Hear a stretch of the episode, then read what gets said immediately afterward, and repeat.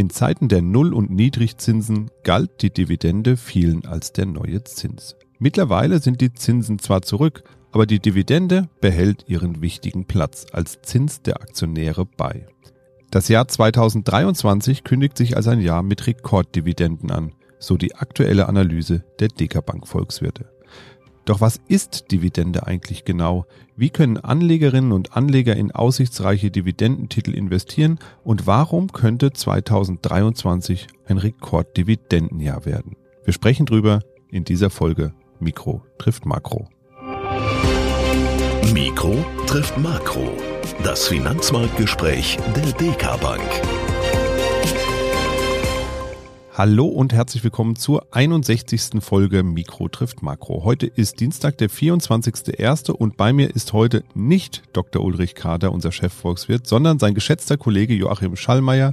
Hallo und herzlich willkommen, Joachim. Ja, hallo dir. Du hast dich mit deinen Kolleginnen und Kollegen ja mit dem Thema Dividende beschäftigt und ihr geht davon aus, dass 2023 ein absolutes Rekordjahr für die Dividendenauszahlungen werden wird. Bevor wir uns eurer Analyse nochmal etwas genauer widmen, lass uns nochmal so einen grundsätzlichen Blick drauf werfen, was eigentlich dahinter steckt, hinter dem Thema Dividende, denn die Dividende bezeichne ich und wahrscheinlich auch noch andere immer ganz gern als den Zins des Aktionärs, also das, was ich bekomme, wenn ich in eine Aktie investiert habe. Das stimmt ja aber eigentlich nicht so ganz, weil es ist eigentlich kein Zins, sondern streng genommen ist es ja eigentlich eine Art ja, Gewinnbeteiligung im Unternehmen. Exakt. Also eine Dividende ist die Beteiligung am Unternehmensgewinn. Also sprich, ein Aktionär, Aktionärin, die Anteilseignerin an einem Unternehmen ist, die bekommt eben einen Teil als Gewinnausschüttung und das ist die Dividendenzahlung. Und die Dividendenzahlung unterscheidet sich natürlich ganz erheblich von einem Zins. Ja, eine Dividende ist weder sicher noch ist die Höhe von vornherein bestimmt. Ähm, es kommt natürlich ganz entscheidend auf den Unternehmenserfolg an.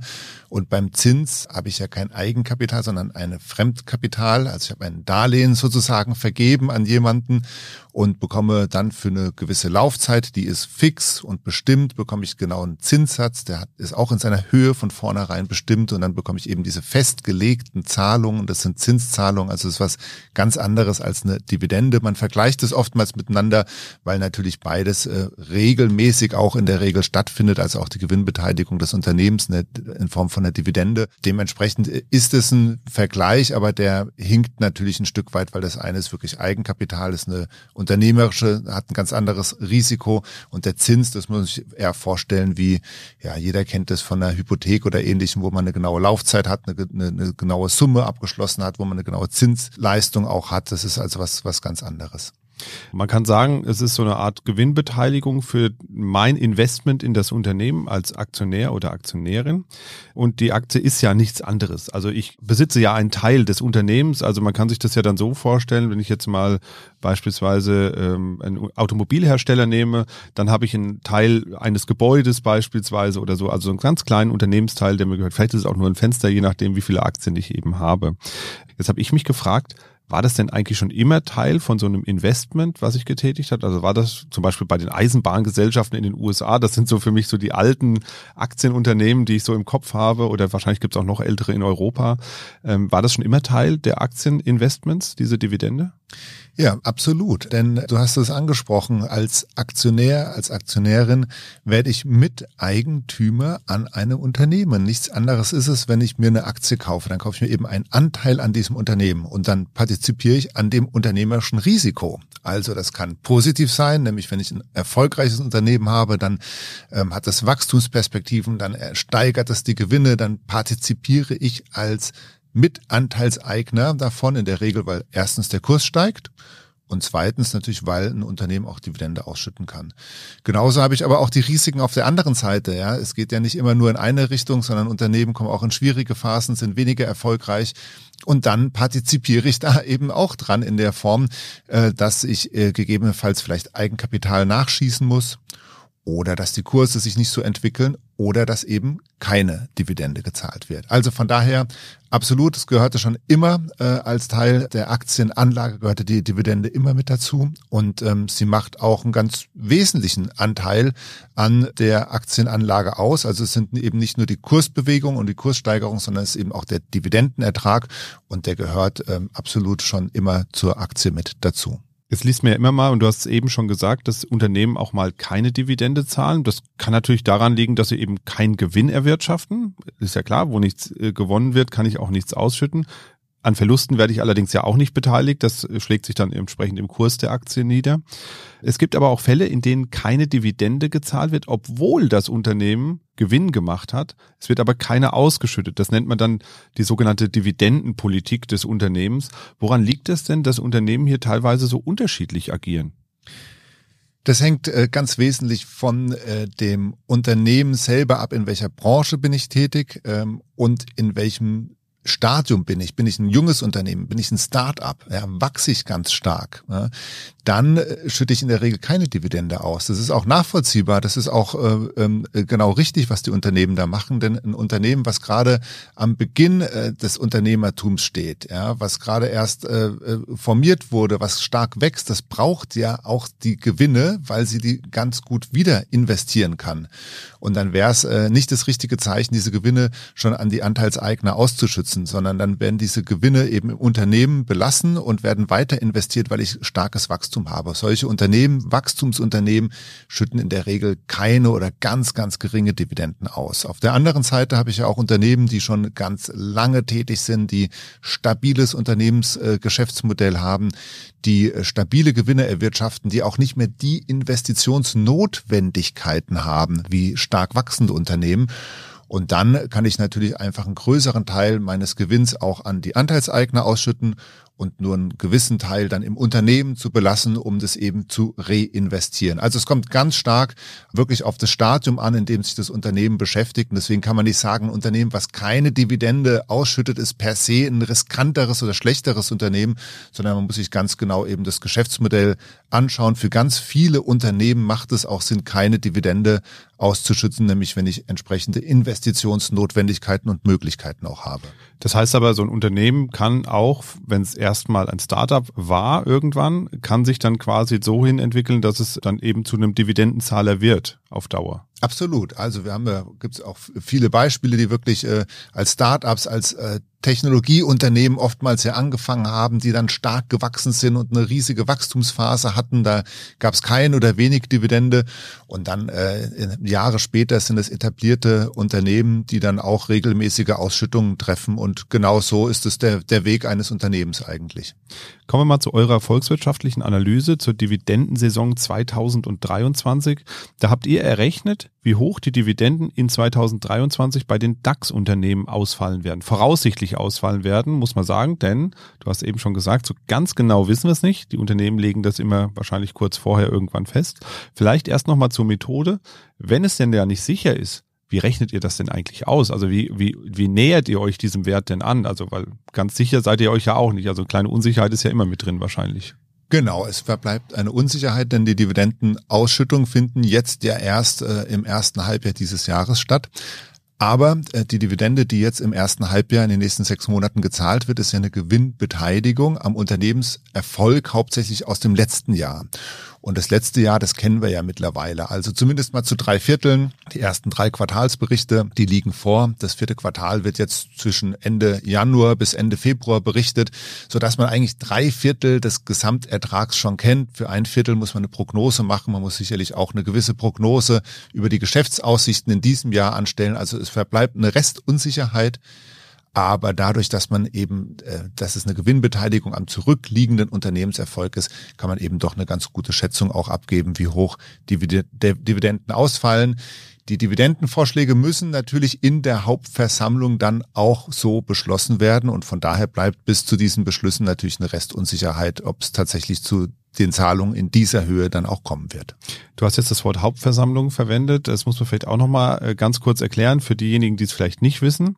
Die Aktionärinnen und Aktionäre, das können auch eben Firmen sein, wie die DK zum Beispiel auch oder andere Fondsgesellschaften, Banken, Großinvestoren etc., die kommen ja einmal im Jahr zusammen treffen sich zu so einer Aktionärsversammlung und äh, stimmen dort auch über solche Dinge ab, wie zum Beispiel über die Dividendenzahlung, die wird, man kann sagen, verabschiedet, freigegeben.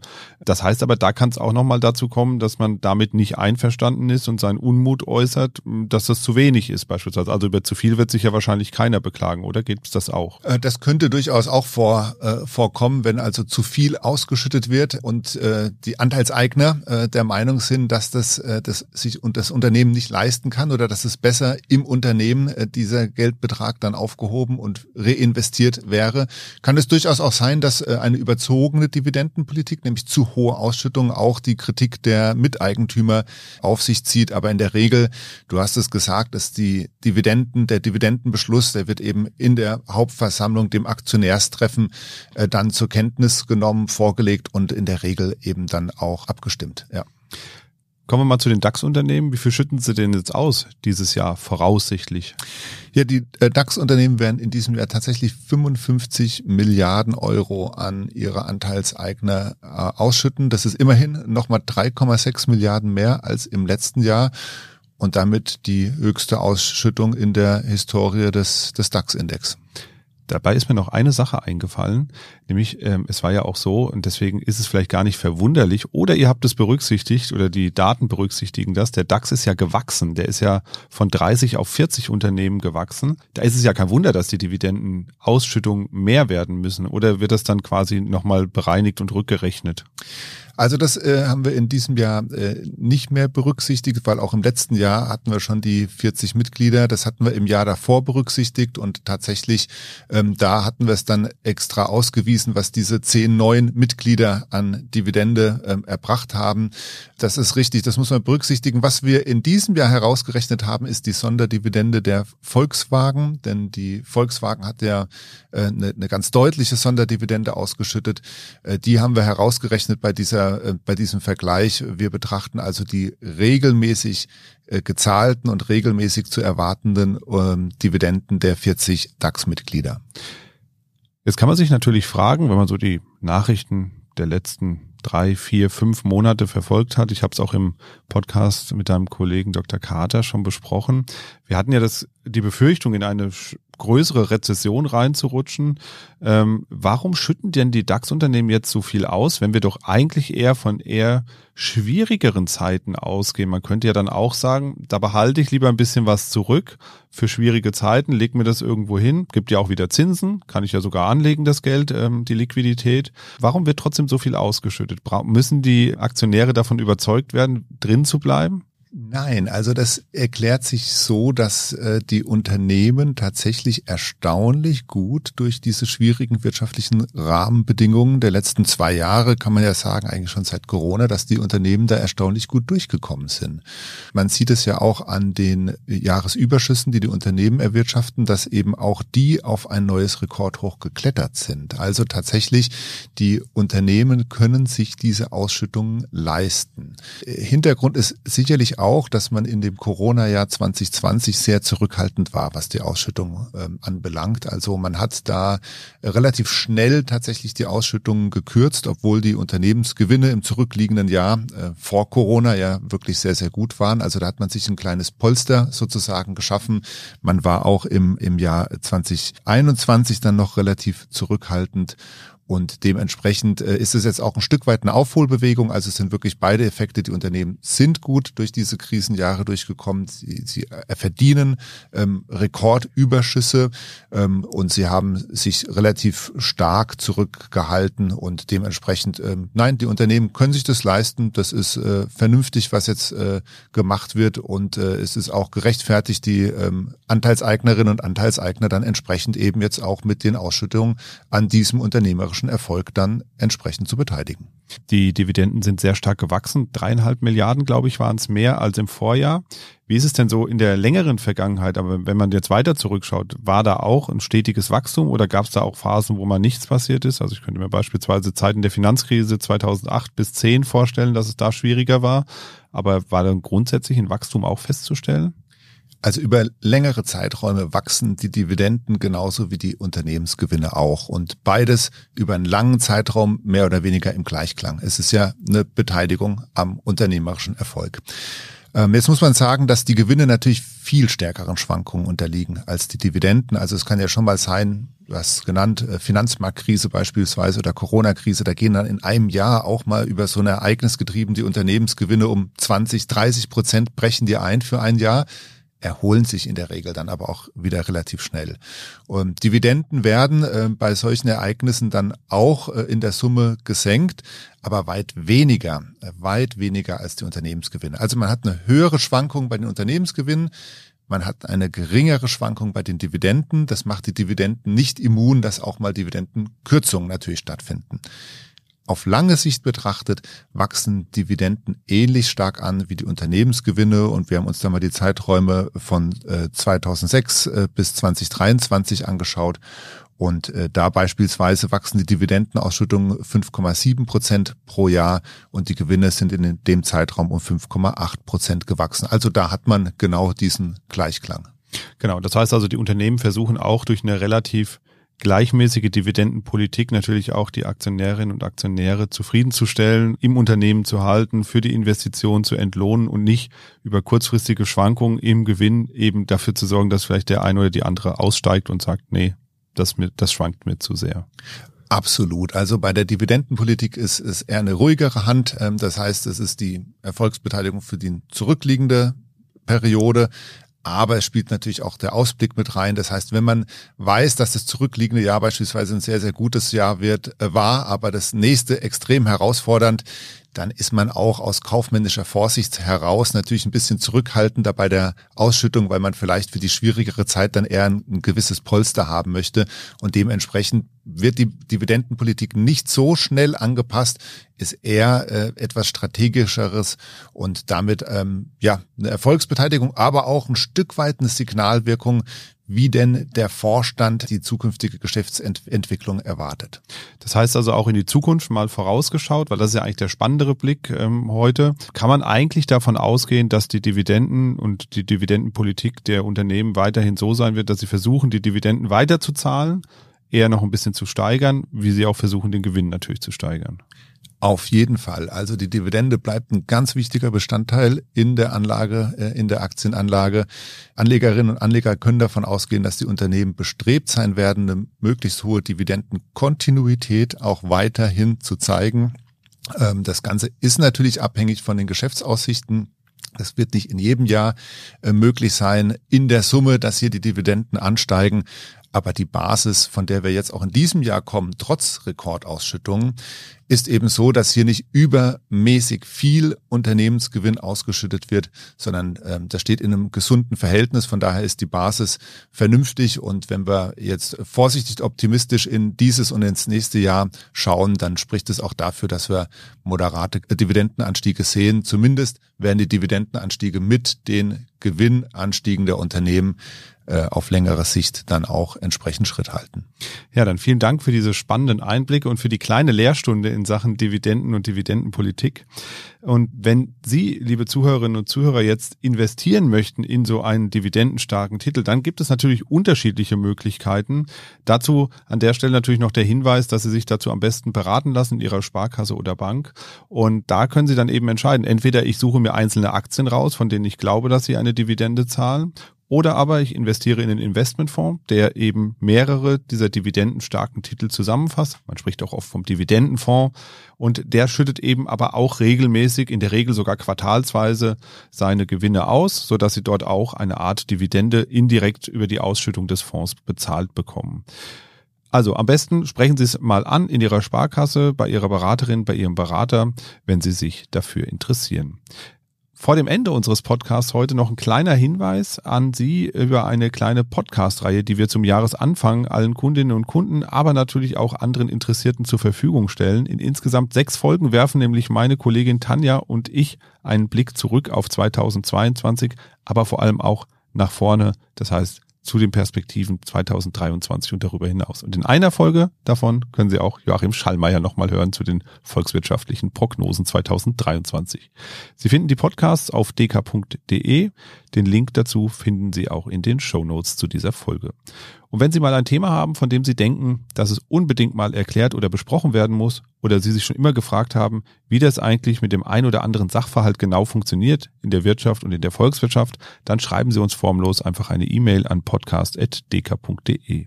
Und wir befreuen uns natürlich auch über Bewertungen auf iTunes. Dort können Sie ein paar Sterne hinterlassen oder auch ein paar nette Worte mit hoffentlich positiver Bewertung. Ansonsten war es das von uns für heute. Wir machen heute nicht Feierabend, denn wir starten heute erst in den Tag. Wir haben nämlich sehr früh aufgenommen. Ich wünsche Ihnen auf jeden Fall noch einen schönen Tag, einen schönen Abend oder, wenn Sie uns ganz spät hören, auch eine gute Nacht. Machen Sie es gut und bis bald. Tschüss. Mikro trifft Makro ist ein Podcast der DK Bank. Weitere Informationen zur DK Bank finden Sie unter www.dk.de-dk-gruppe.